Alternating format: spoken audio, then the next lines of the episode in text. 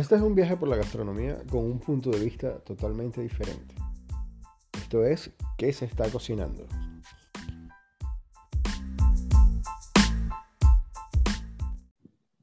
Bienvenidos de nuevo a ¿Qué se está cocinando? Saludos desde este lado de tu dispositivo, te habla Jair Oliveros. Hoy vamos a hablar de la pizza. ¿Y a quién no le gusta la pizza? Eh, la palabra pizza, que se utiliza en varios idiomas, eh, tiene un origen discutido, ¿no? Eh, se dice que, bueno, Manilo Cortelazzo y Paolo Soli, que son historiadores, sostienen que se trata de un término derivado del alemán antiguo, que influenció el, agua, el habla de los, de los pueblos de, la, de Lombardía, ¿no? Eh, hay otros que dicen que tiene un origen semítico, o sea, de Asia Occidental, y otros, la hipótesis de que viene del latín pincere, o de la palabra griega pita, que es pan. Pero bueno, eh, poco nos interesa el, origen, el origen del, nombre de la pizza. Este, cómo, la, cómo se conforma, cómo salió, cómo nació. Y lo que se habla del origen de la pizza es que empezó, como la conocemos actualmente en Occidente, en Nápoles, en Italia. Eh, la pizza es un pan plano horneado, como conocemos, habitualmente de forma redonda, está elaborado de harina de trigo, sal, agua y levadura. Y por lo general, pues cubierto con salsa de tomate y queso. Eh, hay una gran cantidad de variedades, ¿no? Pero eso lo vamos a ir hablando poco a poco con el invitado esta semana. Eh, y bueno, la pizza y la hamburguesa son las comidas más difundidas en el mundo, ¿no? Eh, la pizza, pues, a consecuencia de la diáspora italiana a, raíz de las dos guerras mundiales, pues llegó a muchos sitios y tienen alta proporción de descendientes eh, en sitios como Chicago, Nueva York y Buenos Aires. Entonces, eh, hay antecedentes históricos de la pizza que la relacionan con, pan de trigo de culturas antiguas como Egipto, Persia, Grecia y Roma. Y bueno, la versión cubierta de salsa de tomate y queso procede de la ciudad italiana de Nápoles, como les decía, y bueno, ya es un sitio, aparece como, como plato popular en, en, las mesas napolitanas a partir del siglo XVII. Eh, hay una anécdota por ahí que la tocaremos más tarde, que es el, el, ese, mito que hay con el, nombre de la pizza margarita. Eh, el invitado de esta semana, gran amigo y, y excelente cocinero, el chef Federico García, eh, está acompañándome esta semana en Buenos Aires. Hola Federico, ¿cómo estás? ¿Cómo estás, Jair? ¿Cómo te va, amigazo? Todo Buenas bien, noches. Todo bien. Eh, háblame de la pizza, Fede, que, tú que estás ahora con, o háblame primero, preséntate para que la gente te, conozca, ¿no? Te vaya conociendo, sepa, sepa eh, quién está hablando conmigo esta, esta Bueno, como mencionaste, mi nombre es Federico García, eh, cocinero de, profesión y de corazón como tú. Y eh, bueno, em, tengo ya un tiempo desde que vine a Buenos Aires, eh, acá empecé a conocer un poquito el mundo de más de la pizza, porque en nuestro país estamos acostumbrados a un tipo de pizza más más americanizada, pero em, acá en Buenos Aires es totalmente distinto porque, como mencionaste en la reseña, eh, tiene mucha, mucha influencia italiana en la gastronomía de acá, entonces se, consigue un poquito más eh, diferente. Hay muchos lugares donde eh, son muy tradicionales, pizzas, pizzas muy italianas, pero a la vez eh, modificada y adaptada un poquito acá al paladar argentino. Hay una variedad increíbles que, que de verdad que uno ni se imagina que, existen. Mm. Y bueno, acá, desde que he estado acá, aprendí un poco más sobre la gastronomía de los argentinos y me fui involucrando poco a poco en el tema de los panes, más de la panadería, porque es un país donde se consume mucho, mucho pan tiene mucha variedad de pan y pastas también. Y la pizza es muy, muy, muy importante en, la gastronomía del porteño. Mm. Sí, bueno, igual, igual que aquí en Chile, pues eh, aquí en Chile también se consume, se consume muchísimo pan. Eh, cuéntame una cosa, eh, porque tengo varios amigos que están allá en Argentina y, y, siempre me comentan que, que, allá en Argentina no existen estas franquicias que nosotros conocemos de, pizza, Pizza Hut, Papa John's y las latinoamericanas que son Telepizza y, y entonces yo dije, wow, pero ¿cómo hacen? Ellos me dicen que no, que no existen, que no, son, son totalmente inexistentes, que todas las, todas las pizzerías en Argentina son, como tú lo acabas de decir, artesanales, son cocinas familiares. ¿Es eso así? Sí, sí, totalmente. Aquí las pizzerías son, eh, o sea, las más famosas son pizzas que tienen un montón de años y, y no he visto y no creo que lo veamos eh, mm. cadenas de pizza americanizadas, eh, americanas, mejor dicho, perdón, como Domino's Pizza, Pizza Hut, todas las que nombraste, Papa John's, nada de eso. Todo es totalmente tradicional, son restaurantes que han venido de generación en generación desde, desde hace muchos años y, y se mantienen así, se mantienen así, son muy, son muy, ¿cómo te digo? Es, perdón, son muy estrictos en, en, en, su, en la tradición de su pizza. No, no, no se consigue nada de esta pizza americanizada como, como ya lo estamos hablando. Ya, ya. Ellos tienen, eh, en Argentina tienen su, eh, tengo entendido, pues, su propio, su propio tipo de pizza, ¿no? Que, que, es la fugaceta, ¿no? Sí, sí. la fuga... Eh, dime. ¿Qué, diferencia, ¿Qué diferencia tiene la fugaza con, con, con, la pizza que nosotros conocemos, pues, por, lo, por, Mira, en Venezuela, o incluso aquí en Chile? Pues yo, yo entiendo que es diferente la, la, pizza o la fugaza al resto de la pizza en, el continente? ¿Qué, ¿Cuáles son las diferencias que hay? Fíjate, la pizza, la que nosotros conocemos allá en Venezuela, que es más americana, es una pizza con muchos ingredientes. Acá es, eh, las pizzas no constan de muchos ingredientes por, por, por, cada pizza, por decirlo de una forma. Por ejemplo, eh, aquí una de las más consumidas es la mozzarella normal, la llaman la musa, eh, de mozzarella o de mozzarella, que se le dice acá al queso, eh, que es lo que nosotros conocemos como la margarita, que simplemente es salsa y queso. Este, ya después de allí eh, puedes conseguirla con jamón, con jamón y morrones, o la de longaniza, que es con fiambre. O sea, todas tienen uno o dos ingredientes. La fugaza fue una pizza inventada por un, por un argentino, creo, no, no, tengo el año ahorita en la, en la mente, lo leí pero lo olvidé. Eh, fue creada por un argentino y consta simplemente de una masa con queso y cebolla. Hay muchas maneras de hacerla. la han modificado mucho y existe la fugaceta, porque está fugaza y fugaceta rellena. Simplemente es la pizza, o sea, la masa de la pizza con jamón, y queso y le colocan otra tapa de masa y luego la cebolla por encima. Pero entonces después que hornean toda esa pizza, la voltean en algunos lugares, sobre todo los que la hacen al molde, porque existe la diferencia entre el molde y la piedra. Ya te la voy a explicar. Entonces, los que la hacen en molde la voltean como esa cebolla agarra como que se dora con, el calor de, la placa y se termina de cocinar.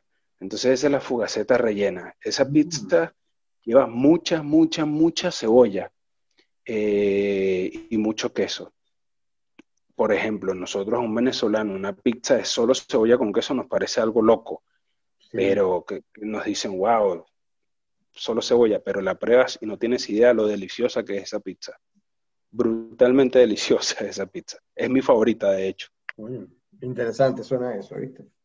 Eh, ah, bueno, mire, lo que te iba a explicar, perdón, la diferencia entre las pizzas de molde y las pizzas directas a la piedra es que eh, la, de la piedra es más tradicional. ¿Por qué? Porque es cuando tú la cocinas, obviamente como su nombre lo dice, directamente a la piedra, sobre todo para estos hornos de leña eh, o los hornos de barro. que tienen esa, esa, esa base de, de piedra grandísima, entonces la cocción es más rápida, son hornos más calientes, estamos hablando de 350, 400 grados centígrados, y la pizza va directo y en menos de un minuto y medio esa pizza está lista. En cambio, las pizzas de molde que van a hornos de 250 grados, 300 grados, son pizzas que tienen una cocción más lenta. Entonces son mm. pizzas más esponjosas, más gruesas, la masa es más, es más blanca, pero son más, más, eh, más gruesas, más esponjosas, como ya te dije. Esa es la diferencia. Y los dos lugares eh, son, acá está como dividido, las personas que le gusta su pizza al molde y las personas que le gusta su pizza a la piedra. Son así, esas dos opciones. Y como te dije, con pocos ingredientes, no, no como por ejemplo nosotros que, de hecho yo una de las pizzas que tengo acá la llamo la venezolana y la diferencia es simplemente la cantidad de ingredientes que tiene, porque todas las demás tienen dos ingredientes, máximo tres, pero la venezolana tiene más de cinco ingredientes, que es como nosotros estamos acostumbrados a comerla, pero acá les parece medio una locura que, una pizza tenga tantos ingredientes. Mira, hay, hay, hay algo, hay algo que, que, leí por ahí, no recuerdo dónde ahorita, que habla de, de, una variedad que hay en Buenos Aires también, que es conocida como pizza de cancha. Ah, Uy, me mataste con esa información. ¿Sí? la, desconozco. Mira, eh, eh, tengo entendido por lo que me dijeron que, es como una pizza marinera, pero que lo que tiene es la, es la masa cubierta de salsa, sin queso y tiene, tiene eh, mucho, mucho condimento. Y que, y que la crearon los vendedores ambulantes que, están parados en la, a la salida de, los partidos de fútbol. Pues. Uy, mira, me, me, mataste eh, y, está bueno que me hayas dicho eso. Voy a investigar porque en verdad no lo he escuchado, no lo he visto tampoco y de hecho he ido a, canchas de fútbol acá, obviamente para conocer un, partes de la cultura y la religión, porque acá el fútbol es casi una religión. Sí, igual, igual que acá.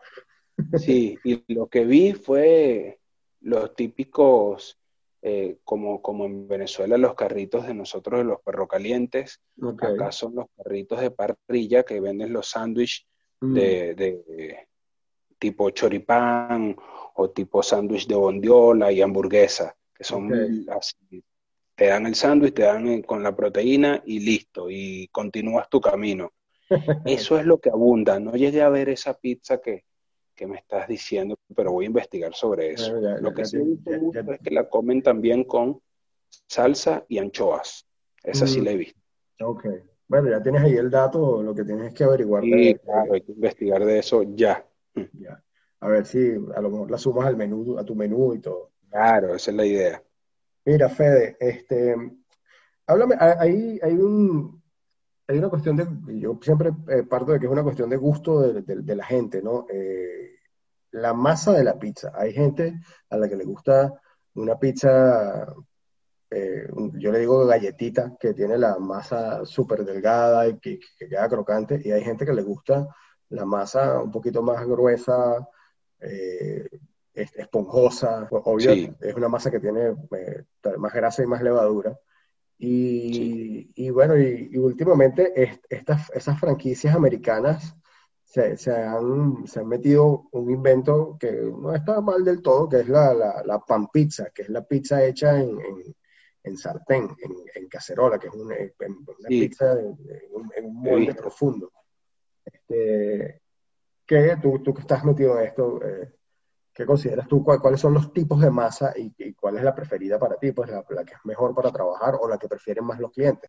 Mira, eh, como te digo, aquí están, están divididos los gustos entre la, de molde y la de directo a la piedra. Mm. Tal cual, esas son las descripciones de lo que tú estás diciendo. La delgadita crocante es la de directo a la piedra. Y eh, la que es un poquito más esponjosa es la del molde. ¿Qué pasa? Yo, em, o sea, yo desde hace un tiempo para acá me estoy dedicando a, cocinar, primero para consumirlo nosotros y segundo, eso es lo que le estoy ofreciendo a mis clientes, que son comidas más sanas. ¿Qué te quiero decir con esto? Por ejemplo, eh, esa pizza esponjosa, gorda, que, que mucha gente le gusta, son pizzas, como tú acabas de mencionar, con más contenido graso y muchísima más levadura. ¿Qué pasa? Son masas de eh, poco tiempo de leudado, por eso usan grandes cantidades de levadura, por eso es una pizza tan gorda. ¿Qué ocurre con esto? Que cuando tú te la comes, es una pizza más pesada. Mientras más levadura tenga el pan, eh, se hace un poco, aunque la gente piense lo contrario, porque como crece más, creen que, es más liviano porque pesa poco, no. Es algo muy, muy pesado para el organismo utilizar mucha levadura. Pero de esto no se habla mucho por allí, la gente desconoce en verdad sobre este tema. Parte de lo que nosotros hemos, que, hemos ido eh, haciendo acá es explicarle poco a poco a la gente el por qué nuestro producto es diferente. ¿Qué pasa? Nosotros, esta pizza directa a la piedra, como la que nosotros la hacemos, son pizzas de fermentaciones largas. Ahí es donde entra la masa madre, que es lo que nosotros eh, utilizamos para nuestra pizza. Entonces son procesos de fermentación largo en frío. ¿Qué pasa? Nuestro bollo de nuestra pizza dura aproximadamente entre 24 y 48 horas leudando en heladeras o en neveras a muy baja temperatura, entonces su, tiempo, nuestras pizzas son de, proceso de fermentación largo de 24 y 48 horas en la heladera. Esto hace que la pizza crezca muy lentamente y tiene muy bajo contenido de eh, levadura. Em, y parte, la mayoría de su fermentación se debe a la masa madre. Mm. ¿Ok? Entonces, ¿qué pasa? Esto es una pizza más liviana eh, y no cae pesada. Entonces es más natural, porque este proceso de masa madre, ¿verdad? Es nada más y nada menos que el eh, proceso de fermentación que se utilizaba para los panes desde sus inicios. o sea, estamos hablando que esta técnica tiene cientos de años.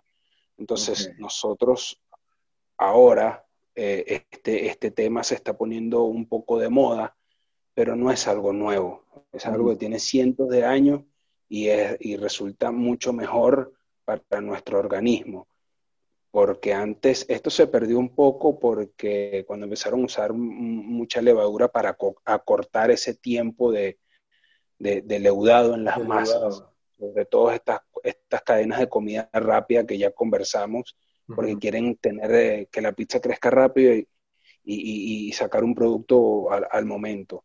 Pero eh, de un tiempo para acá, algunos chefs o maestros pizzeros eh, han, estado poniendo esto, este, este proceso, esta técnica antigua, la han estado poniendo de moda y ya nos hemos dado cuenta que con una buena organización puedes tener una pizza en tiempo, en un tiempo corto y con una muy buena calidad, que, que, es una pizza que no vas a estar repitiendo después de comerla como ocurre con, otras pizzas más industrializadas. Pues. Exacto, y te vas a sentir inflado y eso. Exacto, nada de esto ocurre con las pizzas de masa madre, nada de esto. Son mucho más saludables, inclusive, inclusive cuando tú utilizas masas de masa madre, esto va para las pizzas y para los panes, hay personas eh, celíacas o las personas alérgicas al gluten que pueden llegar a consumirla. ¿Por qué? Porque en su tiempo de, de leudado, el proceso, eh, la, masa madre contiene unos ácidos, ¿verdad? Que se comen toda esta proteína de la harina, ¿verdad? Entonces bajan muchísimo su nivel eh, eh, de la dicha proteína, pues lo que le perjudica a estas personas, eso se lo come estos ácidos de la masa madre. Entonces obtienes una masa con muy bajo índice glucémico. Ah, buenísimo. Sí, eso está buenísimo y muy, la gente no lo sabe. En realidad es información que, muy poco sale a la luz. Información que salva, realmente. claro, claro, claro. De hecho, yo tengo una cliente que es eh, eh, celíaca, pero claro, tiene que, dependiendo también el nivel de celíaco. Hay unos que de verdad no pueden absolutamente nada, pero hay otros que sus niveles más bajos eh, eh, la, intensidad de su, de su, enfermedad, llamémoslo así, y eh, la pueden consumir. Tengo una cliente que desde que se enteró que nuestra pizza era así, la consume y no ha tenido ningún tipo de problema con, con consumiendo nuestras pizzas. Mm, buenísimo. Y es celíaca. Oye, buenísimo eso.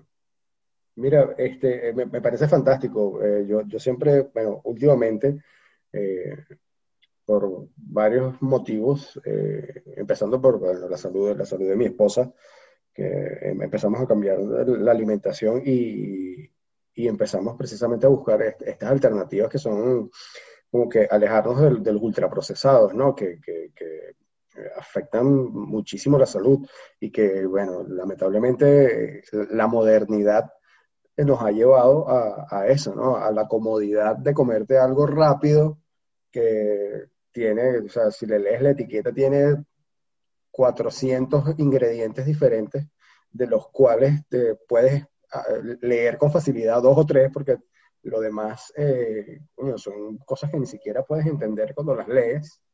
Eh, es, bueno, es bueno ver que, que, que, habemos cocineros que estamos tomando esta iniciativa de, de, alimentar mejor a la gente, ¿no? Sí, claro, eh, sobre todo los nombres, mientras más extraño es el nombre, menos, menos atención le presta uno y resulta que puede llegar a ser un ingrediente ultra tóxico para nosotros. Mira, yo soy enemigo de, de, todas las cosas procesadas. De hecho, nosotros por, por suerte hemos aprendido a, a, a convivir sin, sin, estos productos. Nosotros no utilizamos nada enlatado, nosotros no utilizamos nada empacado, industrializado, o sea, lo menos posible. Hay cosas bueno, que se escapan de nuestras manos, como por ejemplo una harina. De mm. hecho, yo estaba estudiando hace poco la posibilidad de comprar yo los granos y moler yo mi harina para hacerlo lo más orgánico posible. Claro. Este, mm, nosotros, eh, esto está muy bueno que se hable de este tema porque en verdad nos acostumbraron a lo fácil y a lo rápido y resulta que esos son productos que nos son muy dañinos para nuestra salud y de esto la gente lo desconoce, pero lo desconoce por la simple razón que las industrias que lo fabrican les interesa que la gente desconozca para que lo sigan consumiendo. Esa es la realidad. Exacto. Y son productos que eh, van matando lentamente al ser humano y, y vuelvo y repito, nadie habla de esto y esta información se conoce poco, pero por suerte cada vez más somos las personas que nos sumamos a este movimiento de, de cocinar lo más eh, sano posible y, bueno, y le brindamos esa información a las personas. Yo a todos mis clientes y acá rato por el Instagram trato de hablar un poquito de, de, los ingredientes que nosotros utilizamos, de las técnicas. Eh, de hecho, nuestra salsa, la salsa que utilizamos para nuestras pizzas, no las la hacemos nosotros mismos. Nosotros compramos una buena selección de tomates, los hervimos, los pelamos, los, eh, los licuamos y los aderezo simplemente para darle aroma, lo tradicional, albahaca y listo. Y listo. De hecho, eh, eso es un tema que quería conversar contigo también para aprovechar. De hecho, yo te quería preguntar, porque existe ese, ese dilema de ese, ese, ese, tema de la salsa de la pizza, eh, es, un, es, algo que mira, a nivel mundial todo el mundo prepara la salsa de la pizza diferente y todo el mundo dice que su manera de preparar la salsa de la pizza es la que es. Mira, en mi experiencia personal, experiencia personal, eh, hace, hace empezando yo en la cocina, me tocó trabajar en un restaurante eh, en Caracas, eh, Mezzanotte, que está en San Román, y y nosotros, bueno, eh, un restaurante de, corte italiano-mediterráneo, la, los dueños, la dueña era una señora mayor italiana, sus hijos eran los que manejaban el restaurante. Y bueno, yo este, empecé en la cocina y el, el área de la pizzería, ellos tenían una pizzería con un horno brutal para esa época, estoy hablando por allá 2004, 2005 más o menos. Y el área de la pizzería nosotros la considerábamos en la zona de castigo. O sea, cuando te portabas mal en la cocina o alguno, de, o alguno de, los, de los de la cocina llegaba borracho o llegaba tarde, la chef castigado para la pizzería. Y mira, eh, yo lo, lo, lo, lo que, las, veces, las veces que me mandaban castigado para allá por mala conducta, empecé a cambiar la salsa de la pizza y, y la hacía como la hacía mi mamá, que mi mamá, mi, mi, vieja aprendió, mi vieja trabajó con unos italianos en Nueva York y ella este, hacía las, la, la, salsa para la pizza eh, cruda, pues con los tomates crudos, así como tú dices, con albahaca y cebolla, listo, nada más. Y eh, la, señora, la dueña, una vez fue y pidió una pizza y, me preguntó, fue, se acercó a la pizzería a preguntarme cómo está haciendo la salsa. Y yo le dije, mire, la salsa yo la hago con los tomates crudos, los licúo, eh, le pongo solo acaso cebolla y, y bueno, esa es mi salsa. Yo simplemente la, se, la, se la aplico a la pizza y igual eso se va a hornear los 13 minutos que va a estar ahí llevando fuego, se cocina. Y ella me dijo, maravilloso, así es que se hacen y tal. No sé, bueno, a lo mejor me estaba endulzando, pero tú me dirás, ¿no? Eh, ¿Qué experiencia tienes tú con las salsas? Por lo menos allá en Argentina, ¿cómo, cómo, lo, hace, cómo lo hacen? Porque fíjate, yo aquí he conocido pizzeros, maestros pizzeros y pizzerías de, primera mano, amigos y, todo, que, que, wow, tú ves la salsa de la pizza viejo y, y es un patuque químico ahí este, de hecho, hasta te venden empacada una, una salsa para pizza, que es horrible, horrible, horrible. nada que ver, de hecho no, no, le aporta, no tiene ningún aporte nutricional ni, ni, de sabor ni nada. No sé cómo es allá en, Argentina. Tú me dirás cómo, cómo, cómo lo manejas allá y qué, y qué consideras tú que es la salsa, cómo debe prepararse la salsa de pizza en sí. Yo Qué bien que dices todo eso, porque, porque son varias cosas sobre ese tema. Fíjate, yo, una de las cosas que me llevó a, interesarme sobre una buena receta de, salsa de pizza es que la, pizza es mi comida, vamos a llamarla mi comida rápida, porque así la conocemos en nuestro país, mi comida rápida favorita. ¿ok? Entonces yo decía, yo tengo que aprender a hacer una muy buena pizza y, y la salsa y el queso lo es todo, pero ya cuando tienes el queso qué se hace con la salsa, porque cuando yo la conocí, de la manera que la conocí, era una, salsa tirando a lo dulce, y no me gusta que la pizza me quede dulce, decía yo, ¿no? Entonces me empecé a investigar mucho y un día un maestro, maestro panadero, yo acá estudié panadería eh, para entender más eh, el mundo del pan visto desde el punto de vista de los argentinos. Em, y cuando probé esa esa salsa yo dije, wow, esta salsa es la que yo he estado buscando desde siempre. Qué rico este sabor. Y mm. no eran más que el, eh, era un, la botella, acá venden el tomate triturado en la botella de vidrio. La, la, pasata. Eh, exacto, algo así, em, pero no tan espeso, ¿ok?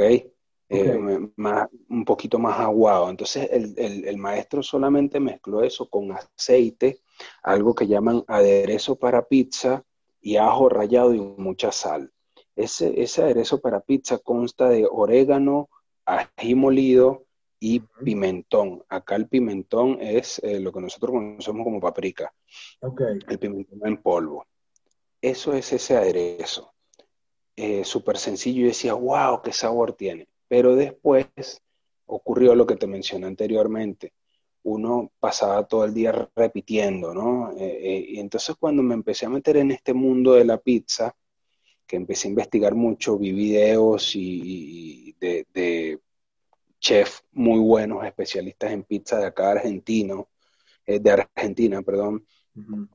Y alguno, no me acuerdo quién fue exactamente, dio ese tip de que esa, esa, esa, ese tipo de salsa, por eso uno pasa todo el día repitiéndola también, ¿no?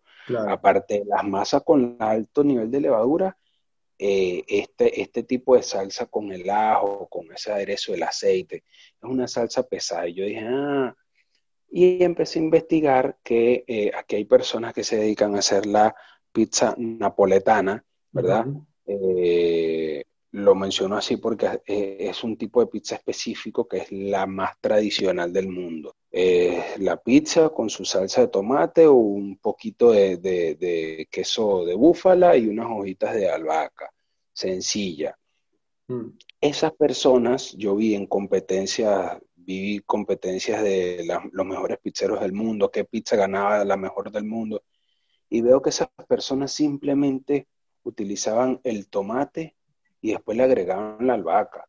Entonces yo dije, bueno, si yo hago esto, si yo utilizo solamente los tomates licuados y le agrego la albahaca, puedo obtener ese mismo sabor que utilizan en las pizzas tradicionales. Lo que pasa es que ellos, a ellos en Italia ya les vienen empacados, que yo soy enemigo de que venga empacado, puede ser la mejor marca de tomate del mundo, porque supuestamente esa marca, ese tipo de tomate, la genética de ese tomate es perfecta y, les da a ellos eh, la oportunidad de utilizarla directo del, del, envase. Pero yo soy enemigo de las cosas que vienen envasadas, porque por más bueno que sea el tomate, ya eso pasó por un proceso químico que no es lo que yo quiero para mi producto. Claro, entendió. Entonces, eh, yo dije, bueno, voy a hacer esto a ver qué pasa. Y así lo empecé a usar yo y me di cuenta que la diferencia era del cielo a la tierra. Mm. El sabor, si antes me había gustado la que probé el maestro pastelero, cuando dije, probé esta, dije, no, esta es, esta es la salsa que, yo quiero. Pero yo sí hiervo los tomates. Yo sí los hiervo, también se puede usar fresco, así como tú mencionaste. Eh, muy, buena esa. También utilicé cebolla, pero ya no lo utilizo. Y he visto eh, que esto es un, poquito de información para la gente, que las pizzas más, eh, las pizzerías más visitadas utilizan, y la gran mayoría de las pizzerías de acá utilizan el tomate, lo compran en lata, una lata grande de tomate que ya viene triturado, y hacen esto que hace el maestro aderezo de pizza, mm. sal, aceite y ajo. Les mm. sale mucho más barato claro. que hacer la salsa como yo la hago y es lo que a ellos les importa. Algo que dé sabor y les salga barato. Por eso eh, está buenísimo mencionar esto porque a veces las personas piensan, no, bueno, esta pizza es más barata y aquel la está vendiendo un poquito más cara. Quiere venderla más cara, no es que quiera venderse más cara, es que estamos utilizando técnicas e ingredientes de primera calidad para tener un buen resultado de producto, en el producto y no nos estamos viendo en que estamos utilizando cosas económicas para sacarle la mayor cantidad de dinero posible, como hacen la mayoría de las pizzerías. Eso mm. en forma de, queja y de información para las personas que eh, aprendan un poquito más eh, sobre lo que están comiendo. ¿Me entiendes? Hay pizzerías súper famosas que tú dices, wow, venden fortuna, venden una gran cantidad. Sí, pero te están utilizando una salsa que, que, no es eh, ni buena para la salud ni es la tradicional. Y también me ha tocado trabajar con personas que son cocineros muy experimentados y que eh, conocidos en el, en, el, en el ambiente, en este mundo de las pizzerías, y te hacen una salsa cocida, que esa es la otra, tipo fileto, que mm. ya es, utilizas vegetales, tipo, haces como una especie de mirepoix, eh, lo sofrían mucho, luego agregan los tomates, eso de esas, son salsas que duran cinco horas cocinándose, mm. pero lo mejor de todo, lo más gracioso, es que al final los ves tirándole el pote de pasta de tomate de esta de supermercado porque eso le da un toque especial, te dicen. Oh, qué horror, horrible.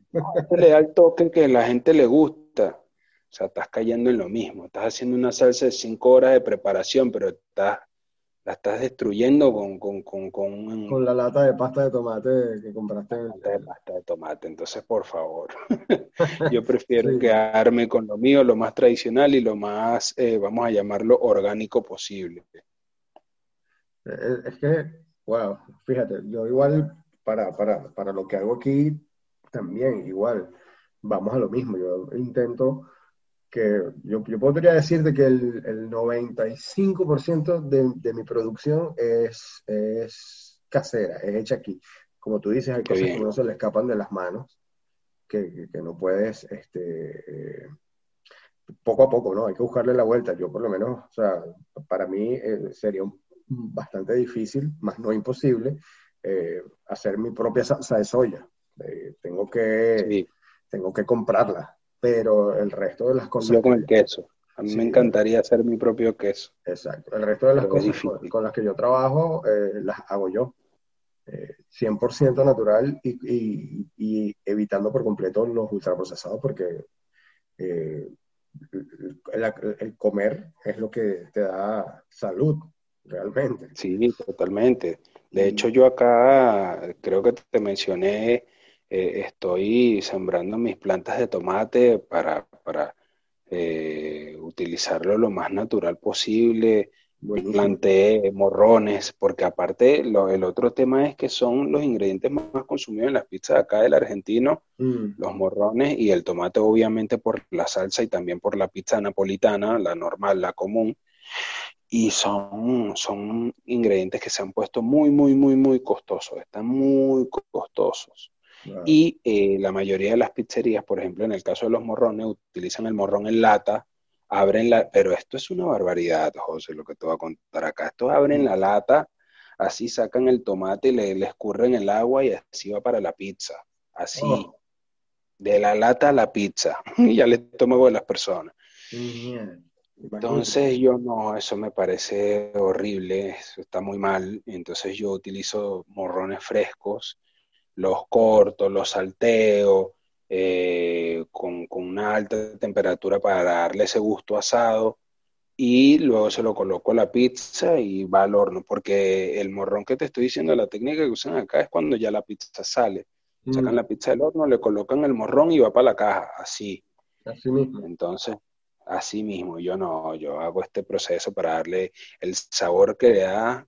No tienes idea, muchas personas, brother, le he cambiado la, forma de, comer su pizza de jamón y morrones. Han dicho que, o sea, todos los comentarios que tenemos en, las plataformas de, delivery eh, son todos, todos, todos puntuación perfecta y comentarios, gracias a Dios, excelente. qué bueno, bueno. Por eso, porque tratamos de hacerlo lo más natural posible, brother. Ese es el, ese es el secreto de nosotros, no es más que eso, hacer la cosa lo más natural posible. Perfecto. Háblame, háblame un poquito, sí, un poquito más de, de, de ese emprendimiento. ¿Cuándo arrancaste con esto? ¿Y cómo, cómo, cómo te ha caído el, asunto de la, de la pandemia, de la cuarentena? ¿cómo, ¿Cómo lo has manejado? Porque allá, allá, en Argentina ha sido, ha sido rudo lo de las cuarentenas, ¿no? Sí, ha sido rudo la cuarentena. Creo que es el país que, que, que más tiempo tiene en cuarentena, si no me equivoco, algo así leí. Eh, bueno, yo antes de, todo este problema de la cuarentena, em, yo me estaba dedicando a ser proveedor de pan de un par de clientes que tenía por acá en la zona, entre esos un restaurante.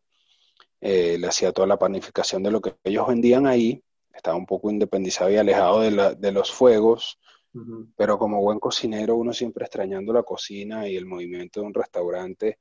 Un amigo viene y me dice que, Mira, tengo un amigo chef que va a abrir una pizzería en el mercado de San Telmo, que es un mercado muy importante acá, muy turístico. Eh, es uno de los mercados más viejos de Buenos Aires y el 80%, me atrevería yo a decir, de sus clientes son turistas, personas que llegan a Buenos Aires, lo primero que hacen es ir a comer allá, porque se volvió un, mercado, se, volvió más gastronómico que, que de turismo normal, común. Entonces me pareció buena idea y ahí fue donde me metí más en el mundo de la, de la pizza acá en, Buenos Aires. Luego eh, me alejé un poquito, ya no me daban los tiempos, me alejé un poquito de los panes y me fui quedando, me gustó ese mundo de la pizzería. Y luego de allí viene la cuarentena, viene todo este problema y obviamente la pizzería cerró porque el mercado cerró. Eh, y yo dije, bueno, ¿y ahora qué hago? Porque yo pensaba que esto iba a durar 15 días. Yo dije, bueno, ya está, espero que esto pase y vuelvo a mi pizzería. Cuando vi que era para largo, dije, bueno, ¿ahora qué hago? Como todo el mundo, hay que reinventarse, ¿no? Entonces, eh, dije, bueno, ya que me, eh, me, metí en este mundo de la pizza y aprendí bastante, vamos, vamos a intentar hacer algo. Me comuniqué con una de las plataformas de, de deliveries eh, y me creé mi perfil y empecé, dije, bueno, vamos a ver qué pasa, ¿no? Lo que pasa es que estoy en un barrio, este es un barrio de una, una zona acá en el sur de Buenos Aires, este, que la gente ya está acostumbrada a su tipo de pizza, pizza tradicional de las pizzerías que ya tienen acá, qué sé yo, 30, 40 años en, en el barrio.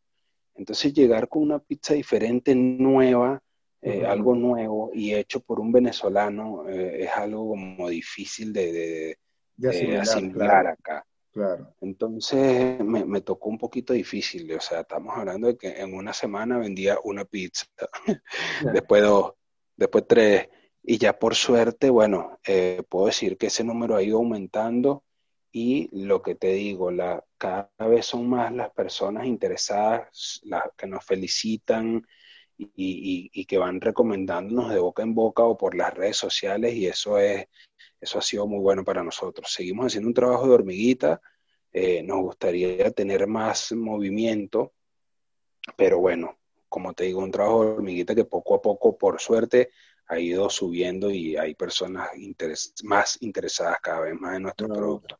Fantástico, porque estás ofreciendo eso, eso es lo que, lo que es un valor añadido. Tu producto tiene, tiene, se destaca, se diferencia. A veces nos, nos cuesta arrancar eh, un proyecto, eh, eh, porque, perfecto, pensamos en eso, ¿no? En, wow, pero es que, ajá, ¿cómo, cómo voy a, cómo voy a hacer para encajar en, el gusto de esta gente que es tan diferente? Sí. Y nada, lo que hay es que arriesgarse, fíjate, este, igual, yo estoy aquí igual en lo mismo, pues haciendo mi trabajo de hormiguita con, con, con mi emprendimiento y, ahí vamos, pues se va, se va, se va, se ven los frutos. Eh, pero igual, poco a poco, pues. Y me parece fantástico. Poco a poco, lo que que tener cuando conversamos, cuando conversamos antes de, y, me mencionaste lo de las pizzas de masa madre, me parece que, o sea, demasiado volado, está buenísimo, o sea. Eh, sí, sí, sí, que, mejor que poder comerte una pizza con gusto sin, sin tener después la, eh, aquella consecuencia nefasta de estar con la panza inflada y como tú dices, repitiéndolo todo. Me parece que, que ha sido muy buena esa idea tuya de, hacer la pizza de masa madre. De verdad que. Sí, sí, sí, totalmente. Y las personas, o sea, es impresionante como el que la prueba se queda con nosotros, brother. No he escuchado un comentario malo ni una persona que diga, no, no, no, de verdad no es lo que todos han sido, que no, no es increíble esto. Y, yo creo que aparte de lo, o sea, lo más importante, que esto también es algo energético, ¿me entiendes? Si hacen las cosas bien, y si haces las cosas con pasión, con amor, con buenas energías, eh, eh, entregas un producto con, esa, con esas energías, brother, y, eso se ve reflejado en el sabor de, los platos. si haces algo porque, porque simplemente eh, es, lo que te da dinero y no investigas la raíz y la historia de lo que estás haciendo, vas a terminar dando un producto de mala calidad. Eso tengo yo, que eso, eso lo he aplicado siempre, que mucha gente te dice, no, que tus panes o tus pizzas saben diferente, igual en el caso cuando he hecho sushi, que tu sushi sabe diferente. Yo no hago, o sea, eh, eh, yo no le hago, no, no es que yo tenga un ingrediente secreto, como piensan algunas personas, no, simplemente busco información sobre el, sobre el producto, la historia que, que este tiene y las raíces y trato de, con los ingredientes que tengo hoy en día, tratar de hacer ese, ese mismo producto, pero con todo bien hecho como debe hacerse. Y ese es el resultado, brother. Más nada. Excelente, excelente. Fíjate, les dije, les dije hasta la, cómo preparo mi salsa. Cualquier pizzero o cualquier restaurante tú vas y le preguntas cuál es su salsa y no, ni, ni locos te la dicen porque dicen que ese es el secreto de ellos. El mío no es, el mío es tomate y albahaca, brother, y, y buenas energías y ganas de, hacerlo bien, eso es todo. Eso es todo, eso es lo que funciona realmente. sí, totalmente. Mira, ¿sabes qué se me, se me pasó decirte? Que acá, esto es muy importante, acá en la pizza tradicional del porteño eh, existe algo que se llama fainá. La faina es una tortilla hecha con harina de garbanzos, ¿verdad? Que simplemente agua caliente, harina de garbanzo y bueno, ya el, restaurante la enchula con lo que quiere. Unos le colocan orégano, otros le colocan queso parmesano, X. Eh, es, una mezcla que va en, en, un molde de pizza también, va al horno y son una tortilla de garbanzo, sale una tortilla de garbanzo, imagínate una arepa gigante del tamaño de la de, del, molde de la pizza, como de medio centímetro de diámetro, un centímetro como mucho.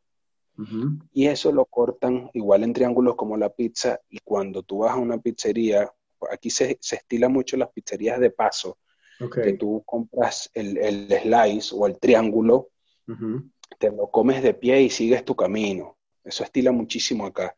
Eh, y te lo sirven con este pedazo, con este trozo de faina que, que te estoy diciendo y la mezcla de esa tortilla de garbanzo con un triángulo de pizza no sabes lo que es. Uf, se me hizo la boca. Es buenísimo. es buenísimo. Lo puedes hacer allá en Chile, compras en una dietética harina de garbanzo y yo te paso una receta para que hagas esa prueba. No sabes lo que es. Es como que te comas una sopa con una arepa, ¿sabes? Que, son dos cosas totalmente distintas, pero una complementa a la otra demasiado brutal.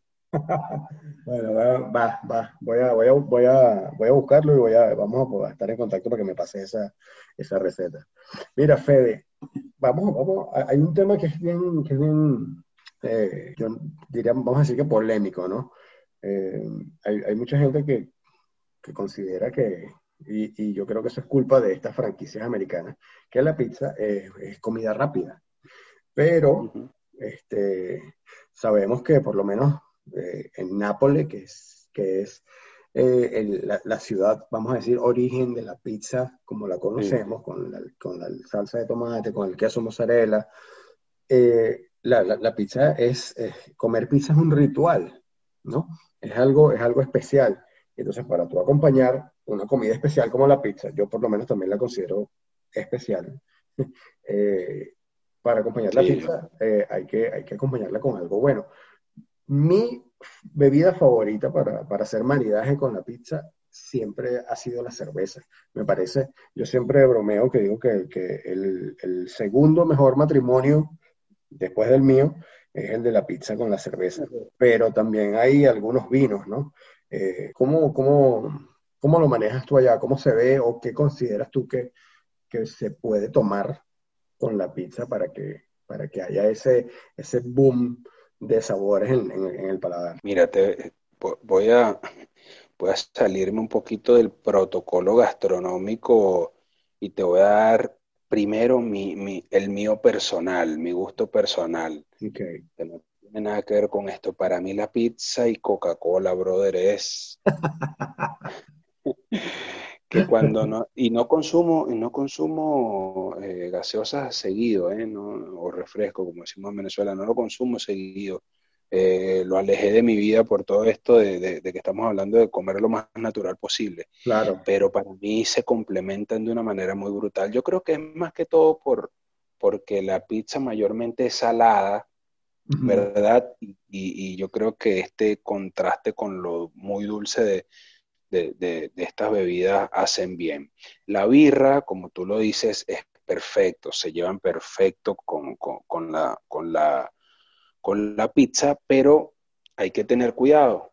Volvemos al tema de qué tipo de pizza estás consumiendo, porque si te tomas una birra con el tipo de pizza, que hablamos de alto contenido de levadura, con una salsa con ingredientes procesados, con alto sabor a ajo, para ser específico, ese te, hace una mezcla en el estómago que puede, puede ser perjudicial para ti, ¿no? Te puede caer un poquito pesada.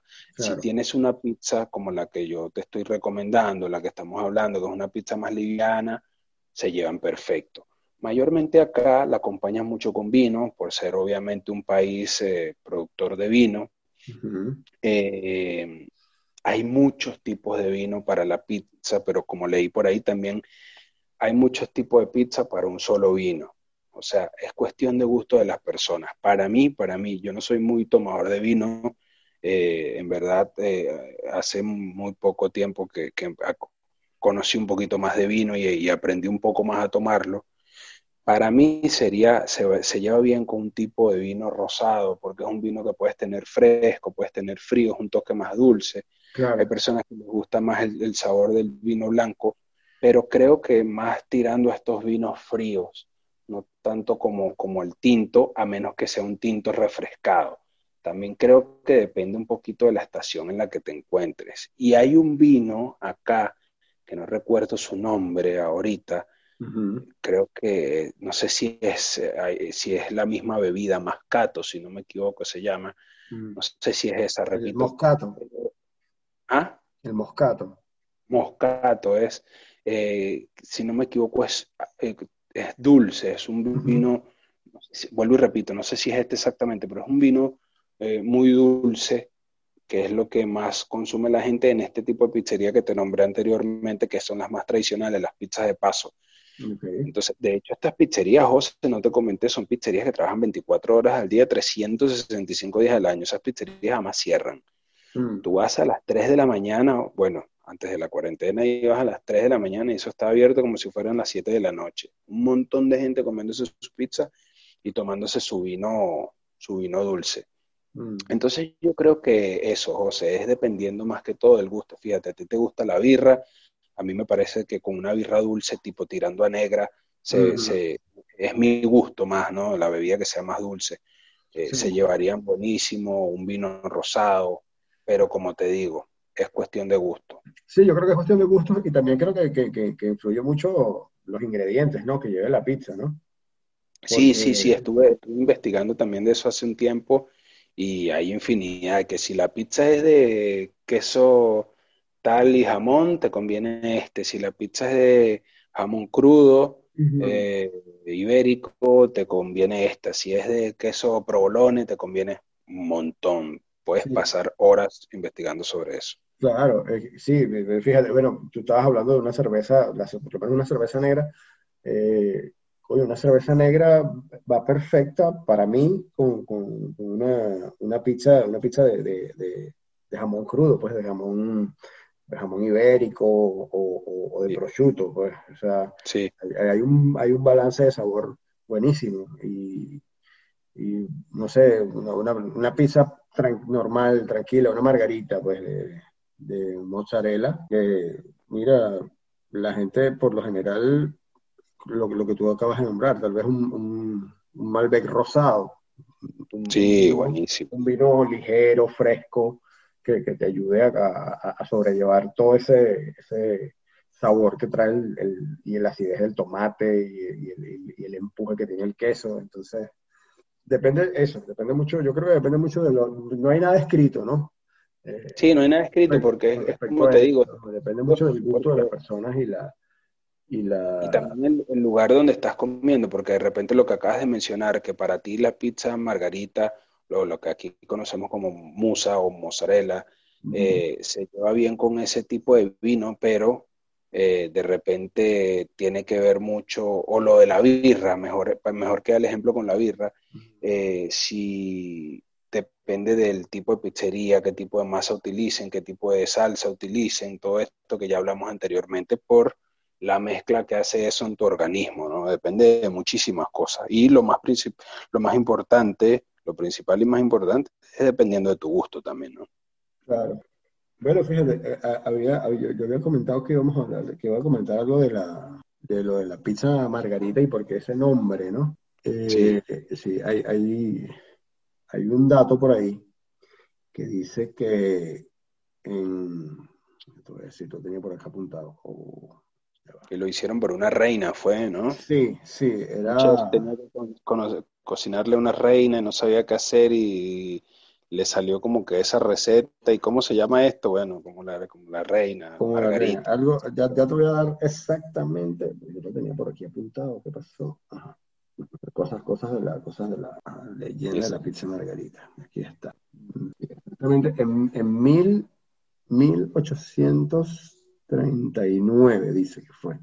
Hace poquito. Hace nada.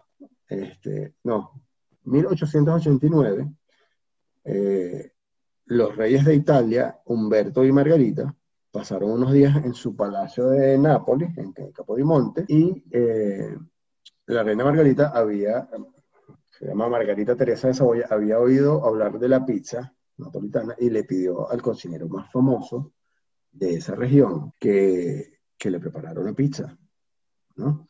Eh, algo, algo que fuera eh, muy gourmet, ¿no? Porque en esa época estaba muy de moda la comida francesa y todo eran raciones así. Entonces, pero ella quería probar algo eh, autóctono. Entonces, este maestro pizzero hizo tres pizzas este, y la última de esas tres pizzas, los únicos ingredientes fueron salsa de tomate, queso, mozzarella y albahaca, que eran los colores de la bandera italiana.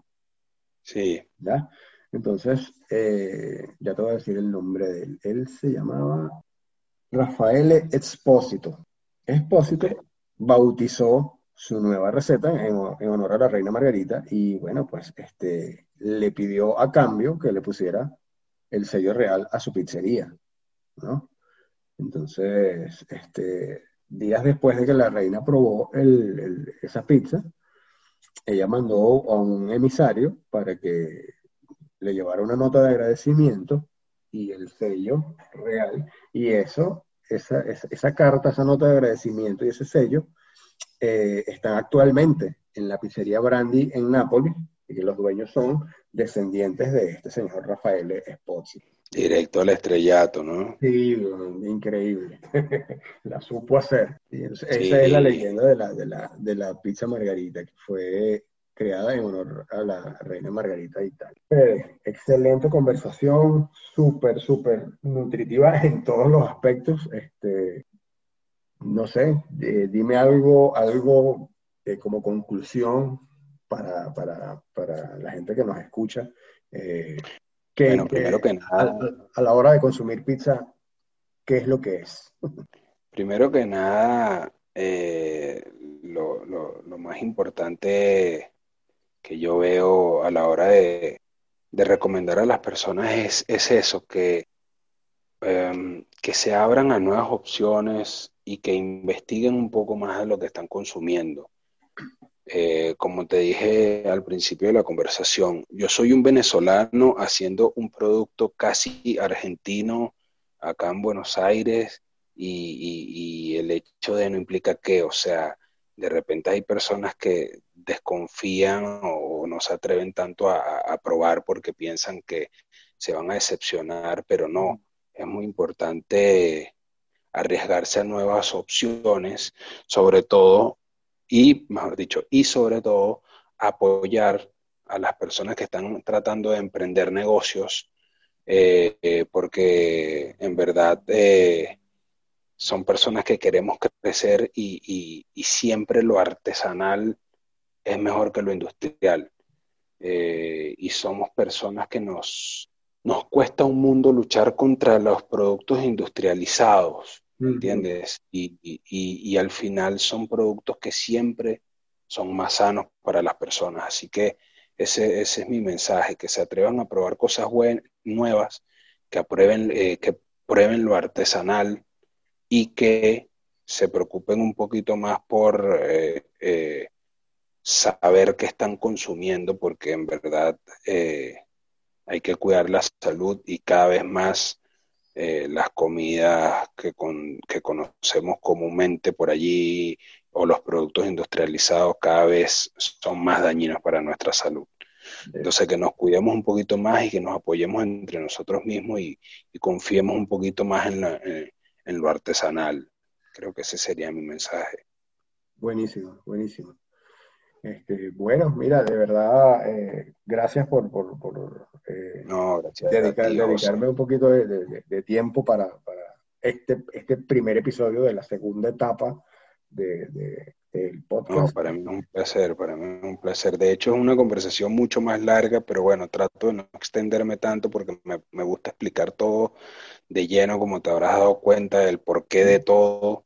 Pero bueno, espero Espero que haya sido de ayuda mi información el día de hoy. No, no, excelente, excelente, de verdad, gracias. Y bueno, nada, por ahí, este, por ahí podemos volver a conversar igual. Este, claro que sí, claro que, sí, con muchísimo gusto, hermano. Bueno, al igual, al igual que yo, tú manejas también lo del sushi y estás trabajando ahorita con masas y bueno, sé que también manejas lo de panadería, así que eh, estamos abiertos a, tener una, una nueva conversación. Sí, sí, esa es otra rama de nuestros productos, los, panes de masa madre. Eso también podríamos hacer otra conversación de esto porque, porque si bien es eh, prácticamente la misma base, son productos muy diferentes, pero con la misma finalidad, que la gente tenga un producto tradicional, de buena calidad y no perjudicial para su salud. Mm, bueno, eh, y bueno, a los que nos escucharon esta semana, pues este, ya saben, ¿no? Apoyen a sus emprendedores locales, eh, apoyen lo artesanal. Eh, y bueno, nada, ya saben, eh, chequense por ahí, ya está la cuenta de Instagram del podcast, arroba que se está cocinando, así, corrido. eh, vayan a Spotify, encuentran como que se está cocinando, le dan al botón de seguir y bueno, igual por Google Podcast, ¿saben? Pronto, pronto estaremos eh, por YouTube. no sé si pueda mencionar mi Instagram por acá, ¿se puede, José? Claro, por supuesto, por supuesto que sí. Bueno, nuestro Instagram es Matis, M-A-T-H-I-S, Matis Foods, F-O-O-D-S arroba Matis Foods. Allí pueden encontrar, no importa que, estén en otro país que no sea Argentina, porque igualmente estamos publicando información sobre, sobre productos como estos que estamos hablando. Y bueno, se, se, vienen también por allí unos cursos online para que la gente desde casa pueda aprender a hacer este tipo de productos con ingredientes fáciles de conseguir y, y productos caseros o utensilios de, que tienen las amas de casa en su cocina. Excelente idea, excelente, buenísimo. Es importantísimo. Buenísimo. Bueno, no me queda nada más que despedirme, queridos. Gracias, José. Muchísimas gracias. Federico, muchísimas gracias. Ha sido, bastante, bastante interesante esta semana y bueno, nada, eh, por ahí nos estamos chequeando en las redes sociales. claro eh, sí, hermanas. Un placer para mí. Un abrazo para todos. Esto fue que se está cocinando.